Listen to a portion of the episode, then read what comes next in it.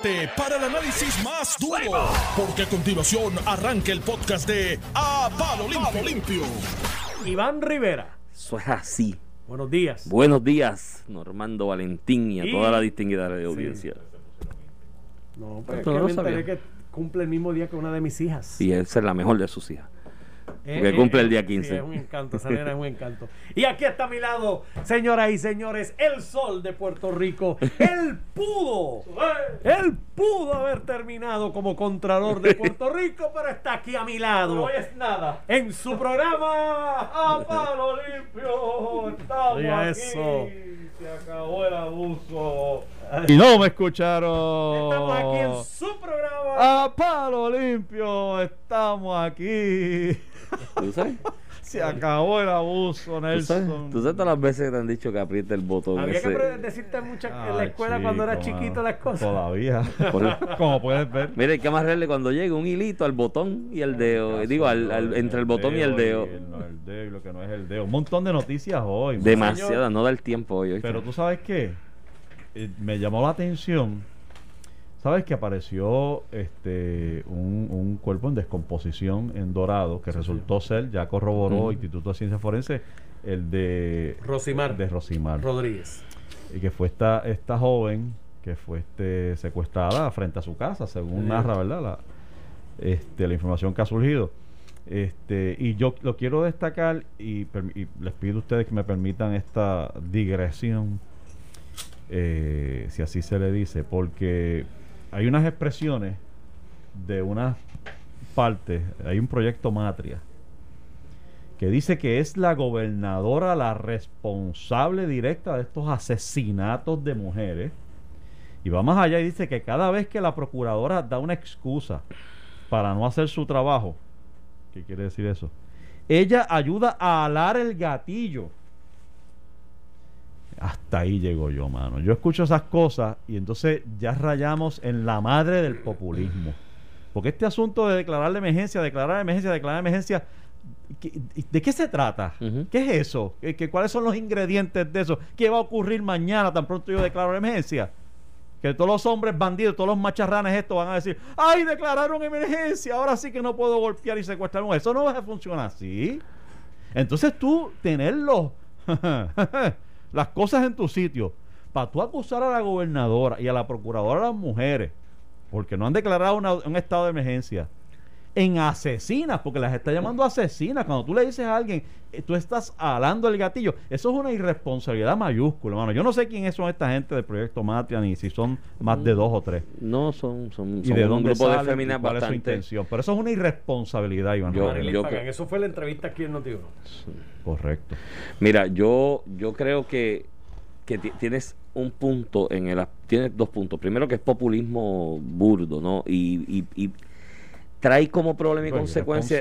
Y trae como consecuencia y problema ese populismo burdo que de alguna manera deslegi- deslegitimas el mensaje que estás llevando por no explicarlo a profundidad.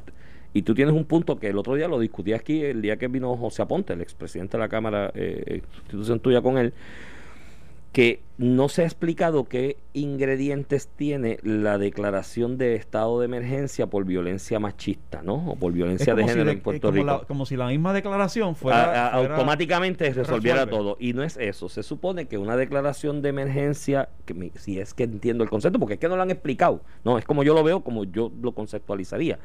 Se hace la declaración de emergencia y esa declaración de emergencia conllevaría una directriz específica de parte de la gobernadora y del ejecutivo de un movimiento presupuestario interagencial y de recursos humanos y de dinero interagenciales para darle refuerzo a áreas que atienden ese De problema. acuerdo, de acuerdo. Eso, y eso, eso es lo que pensaría uno por sentido común. Claro, pero el problema es que no lo explican. Entonces, Y- cuando y- hacen expresiones populistas con esa, porque no es, no es culpa de la gobernadora y de la actual procuradora, es culpa de décadas, de décadas. Seguro. de falta de chico. educación. de- Seguro, seguro. ¿Y, por- Y- por qué no hablan de eso? por O eso. sea, es tan fácil. Es que la gobernadora y la procuradora están jalando el gatillo por no declarar. Chicos, porque tú quieren sabes, hacer una marcha, entonces tú dices, ¿de dónde salen? No, de ordinario no, son no, grupos. No, yo, eso, son- eso es tan son irresponsable grupos- y me molesta. Son grupos relacionados a lo que llaman la izquierda del país, a la Internacional Socialista, a la Unión de Juventudes Socialistas de la universidad y demás, que tienen unas, unas jóvenes y unas mujeres, oye, que, que llevan años estudiando el tema y por eso es que se conforman como proyecto Matria y, y están echándolo hacia adelante para tratar de concientizar. Pero entonces le dan más importancia a cómo ellas lucen ante la opinión pública y ante, y ante el ojo de ciertos sectores si políticos tú del declaras país que, emergencia, a- que al propósito del mensaje. si tú declaras emergencia, lo que estás di- supongo yo, además de lo que tú has, has dicho, pues quiere decir que quizás este estás dispuesto a hacer como, como ha pasado ahora con la orden ejecutiva y la declaración de- del estado de emergencia por el COVID y que estás dispuesto a, a que, que estamos dispuestos a poner este de esto, Dios mío, micrófonos en las llamadas de los hombres, este que está que a los hombres no lo- los vas a procesar sin regla 6, sin eh, No, no. o sea, ¿qué, qué, eh, qué- qué es lo que o- ocurre? ¿Qué Sí, conlleva? ¿Qué Sí, estamos sí. dispuestos a hacer dentro de esa declaración de emergencia? Debería ser, de debería ser género? designación mayor de recursos, porque ahora ellos entienden Pues, que no pero eso, hay. eso, pues no tengo que declarar emergencia No, para eso. tienes eso que pues, asignalo, asignarlo. no asignalo. ¿Y cuáles recursos? Sí, Para- pero es populista. el argumento de declaración de emergencia, pues No. llama la atención y entonces quieren hacer una marcha y tomarse fotos y decir, ay, marchamos. Y luego vendrá alguna protesta y alguna huelga, porque, oye, yo vengo de la universidad de aquí de la UPI en eso, y en la universidad había personas, o hubo personas en mi época, que el propósito de vida de ellos era en una protesta o en una huelga, coger un palo y que le dieran un macanazo y después se reunían todos en grupo a darse el palo y decían, me dieron un macanazo, soy un héroe en la patria. Pues a mí se me hace fácil de identificar. ¿Para dónde tú vas, Normando Me Valentín? voy a seguir trabajando. ¿Pero por Y ahí qué? los dejo a ustedes. Normando ahí. Honorio Valentín Quintana. ¿Cuándo sale lo nuestro? ¿Qué es lo nuestro? ¿Qué- Coming soon. Pronto, ¿Qué es lo- coming soon. Lo nuestro suena tan íntimo. Es Es que es íntimo. que es Ah, íntimo. Fue íntimo. Yo voy a- esta semana, esta semana voy a empezar a hablarles un poquito de- del concepto. Este, estoy bien entusiasmado con esa, con lo nuevo que viene. Este, Normando Valentín Pero era íntimo con ropa puesta. es parte, es casi, déjame decirte, Casi al desnudo. entramos, entramos en paños menores, en, en el tema de paños menores. Ay, me preocupa, me asustan ustedes, oíste. Yo no sé si, si, si después que salga esto Glenda me va a mirar igual, pero bueno. Ve, te va a mirar igual. Mira, tú piensas que no sabe, pero sabe. Ah, nos vamos a divertir un montón. Y, y, eh, Normando está hablando de mi tu nuevo viene proyecto. por ahí, mi nuevo proyecto, mi nuevo video podcast. ¿Cómo se llama? ¿Tiene nombre? Ya mismo te digo. Ah, ok. Estamos, estamos ahí. Hay que un lanzamiento. eh, el co, el co está debajo de la mesa averiguando. Me escribe un amigo aquí de la emisora, de los talentos de la emisora que hablé de gente que cogía palo en las protestas y me dice, no describas a un nombre, y tira un nombre de un amigo de la universidad que era de Me eso. imagino. Mira, entonces hay un montón de cosas, mano. Mira, para empezar, esta noche hay debate presidencial. Eso va ¿Vas a verlo bueno. o te vas a poner a ver los playoffs? No, porque el mejor equipo ¿O que juega en los playoffs. No, el mejor equipo que juega en los playoffs juega a las 2 de la tarde. así Doble que- pantalla. Ah, sí, hoy. Sí. Los Ah, Astros bueno. a las 2, así que Ah, no pues te tengo salvaste, problema. te salvaste. El problema lo tienes tú. El, el número de, de, de muertes por COVID alcanzó el millón de personas en el planeta. sí, era la cifra que se estimaba. que un en- millón de que en- en este personas en, el periodo. planeta muertas por esta cuestión. Este múltiples violaciones a la orden ejecutiva aquí, incluyendo iglesias que se, se mandaron y se han abrazado y han llenado las iglesias de más de la, de la capacidad que Bueno, se les ha habido, dicho. pero más allá de la iglesia ha habido dos, dos, dos violaciones grandes que resaltaron públicamente. Ah, bueno, Victoria la- Ciudadana en la Plaza Las Delicias Ah, sí. el, weekend Ah. pasado. Allí estaban todos empeñados uno encima del otro y sin Ah, sí. mascarilla. Y la propia marcha de anoche de exigiendo, digo, hay in- un orden de prelación de intereses. Me imagino que Super sale, esto tiene más importancia que, la, que el propio COVID. Entonces, este, hay una encuesta por ahí corriendo La vi. del nuevo día que, que yo no sé si llamarla encuesta o qué, es medio rara. Porque no, no, sí, porque no es por quién vas a votar, que es lo que me importaría a mí, No. es de quién tienes impresión más No, positiva, no, negativa, no. regular, muy positiva, menos Peor, positiva. Ese es el. ahí Y, y, y yo dije, pero ¿qué es esto? Tú sabes, pero, pero dime, dime por quién vas a, vas a votar, o tú sabes, este, Mira. pero me imagino que en los próximos días llegará esa encuesta de eh, por quién votaría. Creo que mañana sale la de Este, los me, imagino. Entonces, tienes también sobre la mesa testeando el menú para que tú veas dónde estamos hoy. No, es que puedes ni respirar. El, hay una, una pesquisa, el FBI continúa su pesquisa este, tratando de limpiar la casa y en esta ocasión el FBI fue a tocar las puertas de una lujosa tienda ¿Cuál es? ¿Cuál en es? el Molo San Juan. He dicho nombre yo. ¿Cuál es la tienda? He dicho nombre yo. No, no, es que no sé cuál es. Leí el Pues no, titular no de que dice una nombre, lujosa no dice tienda. nombre, es una lujosa tienda del Modo San Juan. Fueron para allá eh, en su, a preguntar sobre el alcalde de Cataño, Félix Elcano Delgado. Indicaron que los agentes indagaban sobre los artículos adquiridos allí por el alcalde, la forma de pago y de quién estaba acompañado el Ejecutivo Municipal al momento de hacer los pagos. Ay, es un peligro. Este diario supo que estos se hicieron en efectivo. Y entonces la noticia continúa discutiendo la relación estrecha entre el municipio de Cataño y contratos millonarios con la Cierto. empresa Waste. Collection Corp, eh, que es propiedad del abogado Oscar Santamaría y que según la noticia ha tenido contratos de asesoría en el Capitolio desde el 2008, o sea, desde antes de que llegara el Cano. Pero, No, no, tienen el Capitolio, entonces tienen el municipio y tiene, creo que con el municipio Asira también en el manejo de desperdicios sólidos. Sí, está all around. Waste Collection eh, está muy bien parada. Sí, eso se- Tiene muy buenos contactos en todas las partes del gobierno. Está, ha estado tenido contrato con Toa Baja, Arecibo, Sidra, Departamento de Transportación y Obras Públicas. En fin, fueron para allá. ¿Tú sabes a, a qué me huele esto, Iván? Cuando tú vas a la tienda a averiguar qué pagó, cómo pagó, esto es, Eso gordito. ¿lo pagó Waste? ¿Quién lo Eso- pagó? esos zapatos o esa cartera o ese traje o, o lo que sea que haya comprado allí o esos muebles, este, los compró con dinero de él, los compró con una tarjeta de Waze. Mm, no, Estaba Oscar al lado de él, había alguien de, de, de Waste Collection al lado. Ya, dijeron que fue cash. Que lo pagaron cash. Ah, y ah, se descarta pues lo de la tarjeta. El- Eh, el- eh, ¿Lo sacó los chavos del bolsillo él? ¿O lo sacó los chavos del bolsillo el que andaba con él? ¿O la que andaba con él? Que eso es un Es peligro. lo único, ¿sabes? Porque, porque peligro. verdad que si es efectivo, pues realmente Entonces el empleado se acuerda. Y esas grabaciones todavía existen. Sí. Porque eso se, tú a lo menos que no sea demasiado reciente. Este, y tú puedes Ah, recordar bueno. que, que, pero, bueno, pues, pero mira, Gallo, te voy a decir una cosa. Digo, yo creo, y paréntesis, creo que este alcalde de Cataño, Félix, es el rising star de los alcaldes. Ha tenido un buen manejo del municipio, buena exposición pública, por lo menos, de la forma en que maneja el municipio. Y muy asertivo en muchas cosas. Así que, que yo siempre lo he reconocido públicamente. Ahora, si es reciente, Joey, ese, ese incidente en esa tienda lujosa, después de que los federales, o se había filtrado, que los federales habían entrevistado empleados del municipio de Cataño relacionados a esos contratos con esta empresa del licenciado Santa María. Y si reciente, fue después de que ya hace un año atrás, un año y pico, el vocero dijo que se dieron esas entrevistas con los empleados. Eh, oye, mi hermano, se te quemó el cerebro, pues ¿cómo vas a ir después que los federales entrevistaron a tus empleados con el contratista que te pague cash? Digo, si fuese eso. si fuese así, y los empleados más la notoriedad que corrió la noticia cuando el arresto de, Sí. de la representante Charboniel, tú recordarás que, que ah, ro- rozaba- rodaba el nombre de, de- de la esposa del alcalde de Cataño, que aunque era empleada del Fondo del Seguro del Estado, estaba destacada por alguna razón que tú y yo desconocemos en la oficina de eh, la representante Charboniel.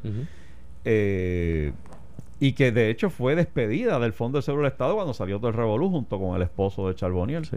De manera que no eh, tienes toda razón. O sea, si después de eso Tú vas ahí. tú vas al Molo San Juan con fulano de tal, Sí. eh, eh, eh, la noticia la cojo con pinza para ser Por eso, porque- porque al decirme que pagas en efectivo, pues ¿de Ese qué bolsillo salió? ¿De qué bolsillo salió? ¿sabes? Lo que vas a preguntar es de qué bolsillo salió. Si tú ¿en le ¿y quién sacó? ¿Quién se metió la mano en el bolsillo? ¿En cuál bolsillo se metió la mano? Pues, eh? pero, pero pues saqué 100 pesos que tenía en el bolsillo y pagué. ¿Cuál es el, el issue con Por eso? eso, eso es un detalle. no- o, o es que como tú dices, es que el que se metió la mano en el bolsillo fue el otro. Por eso, y si fue el otro, el empleado se acuerda. ¿Tú qué- o sea, vamos, Sí, tú ahí- sí. Si tú Digo, vayas con alguien en una tienda, ¿tú te acuerdas quién sacó el- la mano? ¿Quién Claro, además de que yo, yo no me acuerdo con- ni cuando mi doña se mete la mano allá en ¿Cuál la es el el límite? el límite de regalos que puede recibir un Bien poco, funcionario son, público? yo creo que la, la ley no dice límite en, en, ¿No en son 100 cuantía. pesos? No, creo que dice de... Hay una definición de como sí, bolígrafo. Ajá, cosas así, incidentales de poco valor. ¿no? Por eso que si lo que y si fue un café.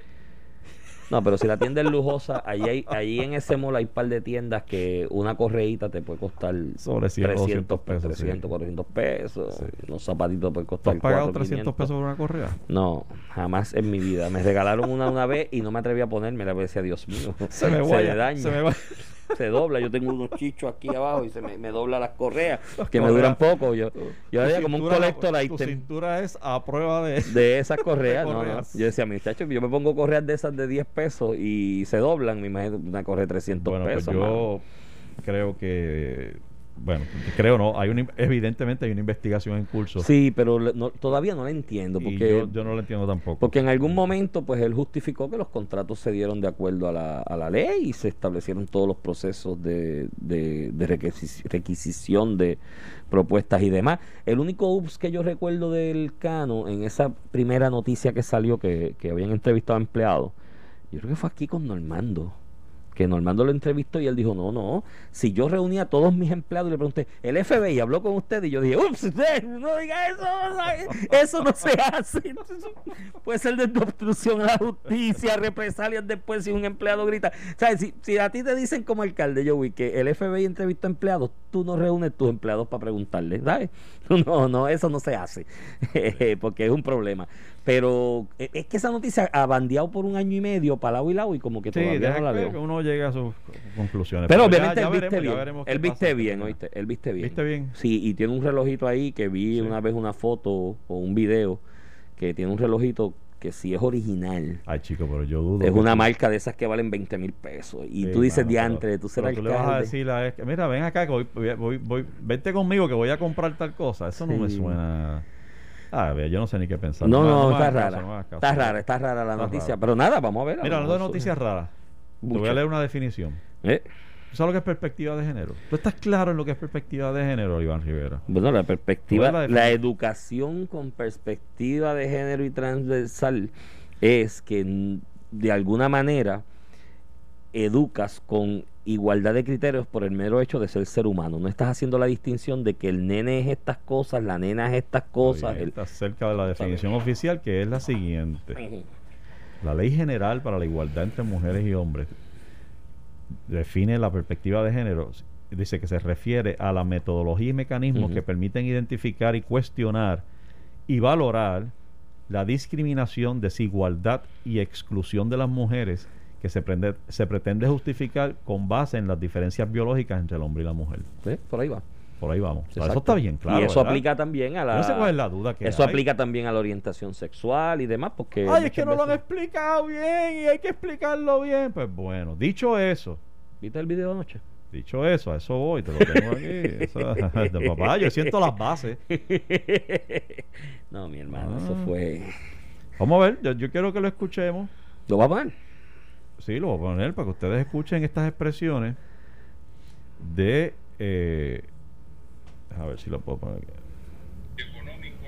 Eh, olvídense de, de los issues que van surgiendo con, con los géneros y todas estas cosas. eh, que, que cierta- Ponlo, ponlo desde el principio, ponlo desde el principio. Desde Es que, empieza, es que empieza medio... Sí, sí, pero. es la educación, el desarrollo económico. Eh, olvídense de, de los issues que van surgiendo con, con los géneros y todas estas cosas. Eh, Y alguien se rió. Bueno. Y alguien se y alguien rió. se ríe. Y alguien Ah, se el que está grabando, el que tiene la cámara, se ríe. Él también. Estamos hablando. Esto es un, un videito que anda rodando por las redes, donde aparece eh, Charlie Delgado. Evidentemente haciendo referencia al flip-flop y el, el incidente en el, en el último debate de Univision, donde le preguntaron por si creía, y esto era sí o no, si creía en, en la perspectiva de género, la educación de perspectiva de género, y él contestó instintivamente, no, no creo en eso, y siguió explicando y demás. Y al final, en la despedida, en su mensaje de cierre, entonces dice, quiero aclarar que yo sí creo en la perspectiva de género y la educación de perspectiva de género. Entonces ese flip-flop le costó un poco de, un poco no, mucha crítica eh, en el, ¿verdad? En la arena política y de análisis. Y entonces, pues por la noche parece que él dice, déjame, déjame hacer una referencia a esto, porque él, él dice aquí, yo lo que quiero es enfocarme en la educación, En en, la economía, seguridad, en en la las cosas.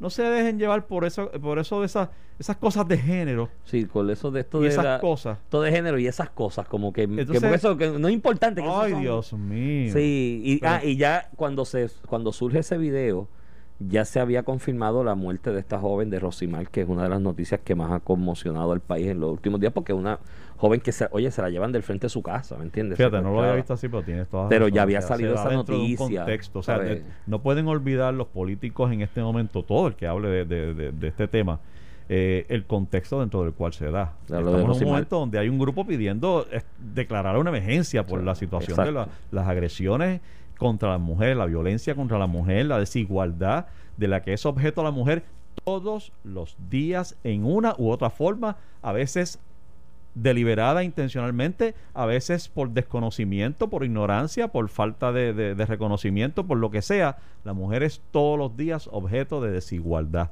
Entonces, los candidatos políticos que aspiran a dirigir los destinos de este país deberían ser un poco más cuidadosos cuando hablan del tema de cómo atenderían y qué valor le asignarían en su administración a la educación sobre, sobre perspectiva de género, porque de lo que estamos hablando es de lo que les hablé cuando, les- cuando empezamos, la definición que es clara. Estamos hablando de educación, que lo que tiende es a buscar la igualdad, a eliminar el discrimen y la desigualdad entre hombre y mujer, sencillamente por ser hombre y mujer. Y entonces cuando el alcalde, candidato a, a gobernación, habla de esas cosas de género, está menospreciando, está subestimando, está atendiendo de forma muy, realmente, muy desafortunada, de verdad, muy desafortunada esas expresiones. Les parece estar restando la importancia que tiene. Y yo, pues, no sé si estoy pecando de, alarmista o de. Pero, pero me parece que, que la, la situación del candidato Charlie Delgado en este momento se encuentra en una situación muy difícil. Tengo que ir a una pausa pero quisiera hacer referencia a los que escucharon ayer el análisis que hizo eh, Ferdinand Pérez eh, en pelota dura con Manuel Fidre y Carlos Mercader. Fue, fue una joya realmente. Ese programa deben escuchar el podcast, pues fue una joya el análisis que hicieron entre los tres del debate y la posición de cada uno de los candidatos, de verdad que los tengo que referir a ellos. Este, nosotros vamos a pausar y cuando regresemos vamos a vamos a hablar de de los nombramientos, que hay algo por ahí cocinando. y venimos con este mismo tema para Ah, redondearlo. bueno, y, y tu porque reacción hay, seguro. no, porque es que hay una descarguita, porque hay una irresponsabilidad ahí en ese Vamos para allá, no se vayan. Estás escuchando el podcast de A Palo Limpio de Noti1630. también y, y parte fue de lo que yo aclaré también no y, a- y- y me soli- ¿sabes?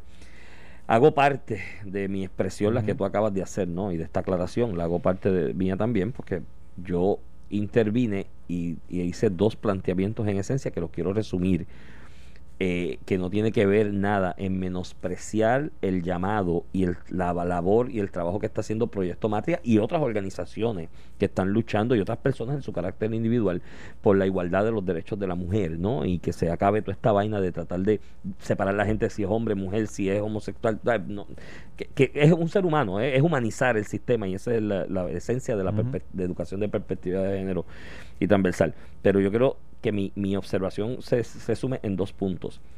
Número uno, que creo que Proyecto Matia y otros grupos tienen que empezar a explicar qué es lo que lleva dentro la, el La llamado a declaración de declaración de emergencia, porque suena lamentablemente de la forma en que se está haciendo a que es como si tú firmaras un papel y ya, se acabó. Y Correcto, eso no es, y se le hace muy difícil a la gente entenderlo. Y número dos, que no se puede simplificar demasiado el mensaje con expresiones como la que tú criticas de decir que cada vez que la procuradora hace o deja de hacer tal cosa, ala el gatillo con el asesino o que esto es culpa de la gobernadora, no.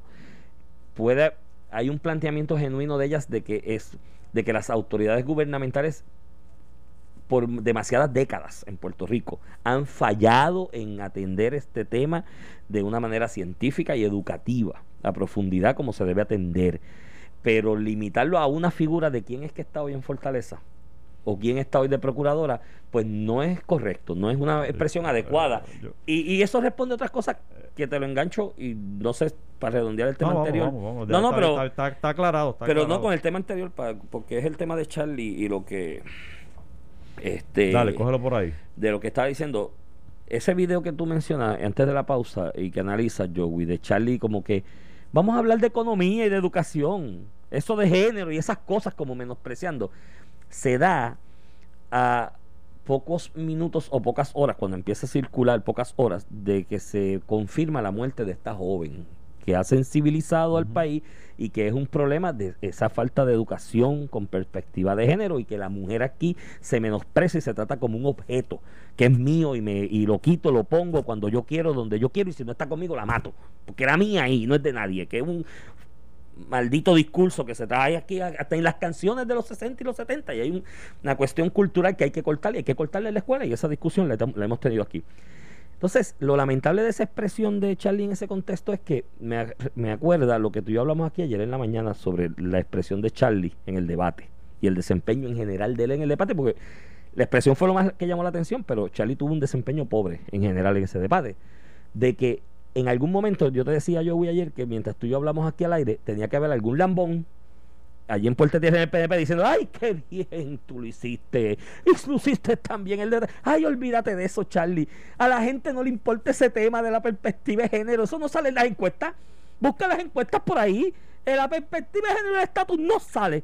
Y como no sale, olvídate de... No, mi hermano, no. Eso- no le lambas el ojo así, le estás haciendo daño político y es una irresponsabilidad. Él tiene el peso en sus hombros hoy, Charlie, porque se tiró al ruedo y ganó una primaria de toda una institución política partidista de 80 años de historia. Todo ese peso está en sus hombros y son tan irresponsables él, él, como los tres o cuatro gamberros que están alrededor con ese discurso. Ay, olvídate de eso, de la perspectiva, de eso no es importante.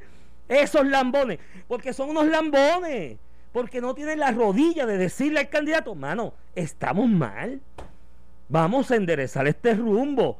Entonces son irresponsables con ellos mismos, con el pobre Charlie que sale de allá de Isabela y que tú lo veías y te mira, un hombre inteligente que puede. Entonces lo meten en esas encrucijadas. ¿sabes, ¿sabes qué? Ese era el punto que traían en pelotadura a los muchachos. Ellos decían, mira, y, y obviamente eh, conocen a Charlie personalmente, uno, ¿no? algunos de ellos, más que nosotros tú y yo. Este, y decían, ese no es Charlie. Es que se acercan unos asesores, como le pasa a todos los candidatos, que los rodean y pasa lo que tú estás diciendo, que in- incluso lo confunden. Tiene que haber, tú tienes que, él, él tiene que creer en algo. Él lleva 20 años en la política y, y- y es un ser humano de, de ¿cuánto? 50, 60 años de edad. Eh, tiene unas formaciones ya hechas, unas convicciones ya creadas. eh, y, y unos argumentos para defender cualquiera de sus convicciones. Pero de momento tú recibes, viene el asesor tal. Mira, la perspectiva de género, esto hay que tener cuidado porque los religiosos, la cosa, el voto, el voto fundamentalista, ya ahí le empieza a mandar el mensaje. Llega el otro asesor, este, no, mira, hay que tirarse de pecho porque esa es lo que está en la plataforma. O sea, entonces empiezas a recibir mucho mensaje, de momento empiezas a perder la esencia de lo que tú mismo crees. Porque los asesores te han hecho. eh, eh, Manolo hablaba ayer en el programa y decía, hacía referencia a su, a su propio caso. Decía, a mí no me traigan papeles. Verdad. No y eso así. papeles de eso. Yo, yo sé en lo que yo creo. Así. Yo me siento, a antes de un debate, me siento a repasar notas, Conceptos, estadísticas y cosas. exacto. Pero lo que yo creo y lo que yo pienso, Eso es así. lo, tengo, lo tengo que decir como lo pienso y lo creo. Y yo te admiraré, te respetaré en función de, de las coincidencias que haya entre lo que tú piensas y lo que yo pienso. Exacto. Si no Eso es pensamos igual, pues votaré por otro, pero, pero, pero defiende lo que creas. ¿no? Entonces, eh, en este tema del asunto de la perspectiva de género, a mí me late a que hay dos o tres asesores, ¿no? Que le están diciendo, no, no, no, gira para ahí, porque es que de ahí le robamos votos a los PNP.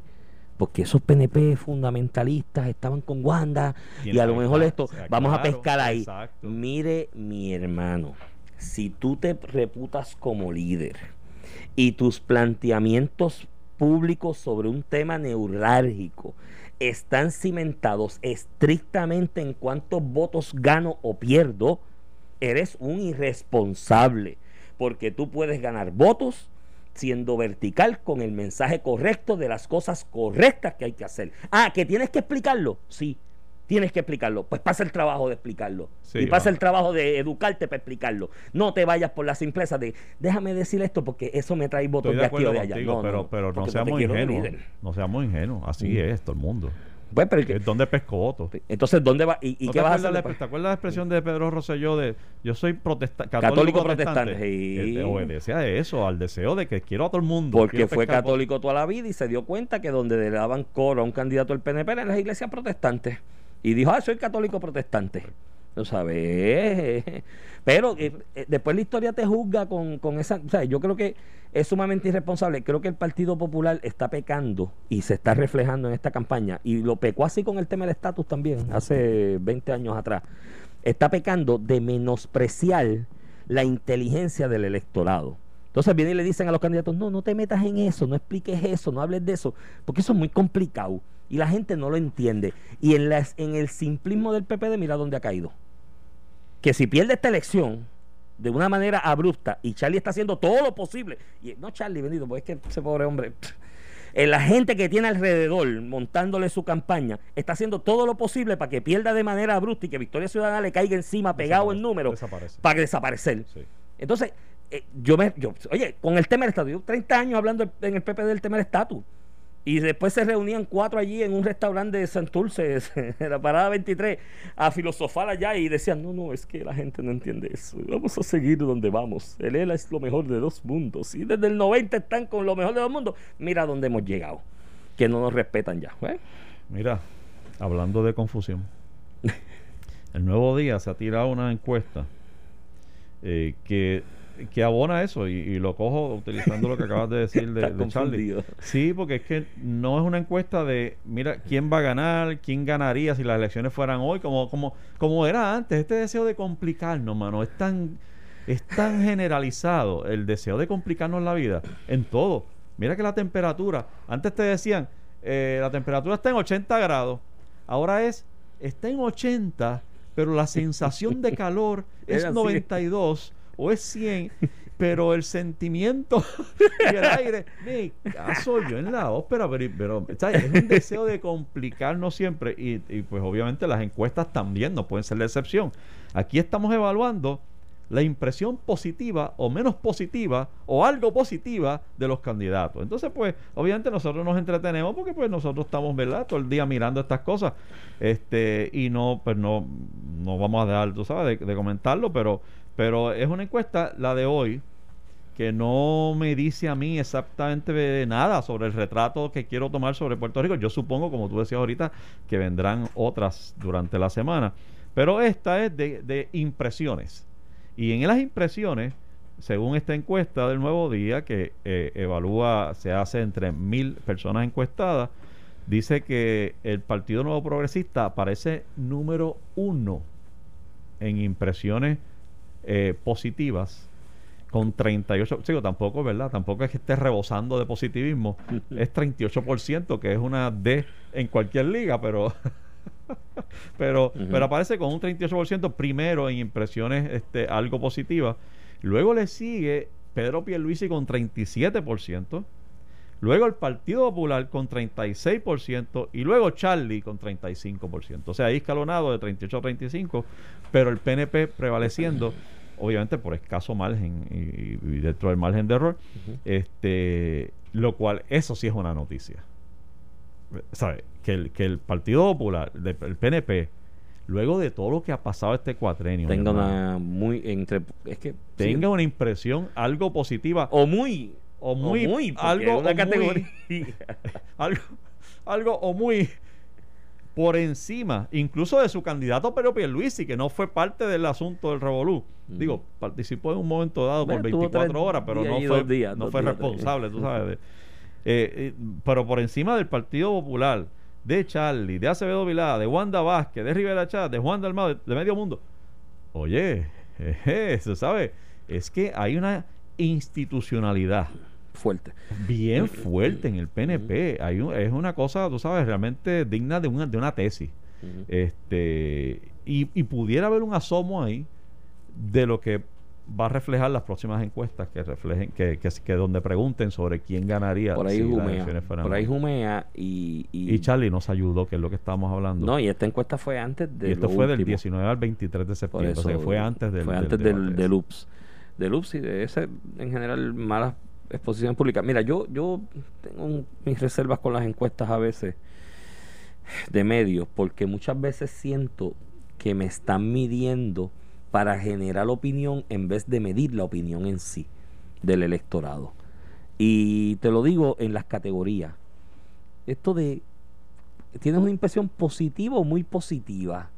O neutral, o negativa o muy negativa. O sea, esas categorías tan amplias son un problema. Yo creo el que muy. sí, los muy, porque ya el muy es subjetivo. El muy, Sí. ah, no, digo, y no tan solo el muy, el muy y, y mezclado con el positivo peor, porque es muy subjetivo. La manera correcta de medir eso, yo no sé si la pregunta fue así y ellos están tabulando de alguna manera para hacer un empastelamiento, pero la manera correcta de medir eso es del 1 al 10. ¿Cómo usted cataloga la gestión o la imagen de tal funcionario del 1 al 10, siendo uno Eso es más objetivo. lo peor y siendo 10 lo mejor. Entonces tú dices, mira, y haces unas barras y dices, mira, pues tantos votaron 7, tantos votaron 8 y ahí tú tienes una idea más objetiva. Pero tabularlo de esa manera, entonces creo que mañana, que creo que sale la de gobernador, por ahí va a estar. Te los van a poner 3% uno arriba del otro, diciendo, está casi empate, salga todo el mundo a votar, pauten, pauten todo el mundo que hay que salir. Entonces, eh, no, no sé, ¿me entiendes? Yo, las encuestas medio, mis reservas siempre con ellas, pero es entretenido eh, analizarlas y. Sí, nos entretenemos. y, entretenemos. y- y comentarlas. Hablando de, entrete- de entretenerte, esta noche eh, no se pierdan el debate presidencial. Biden tiene una gran oportunidad de sellar su victoria hoy o de entejarla.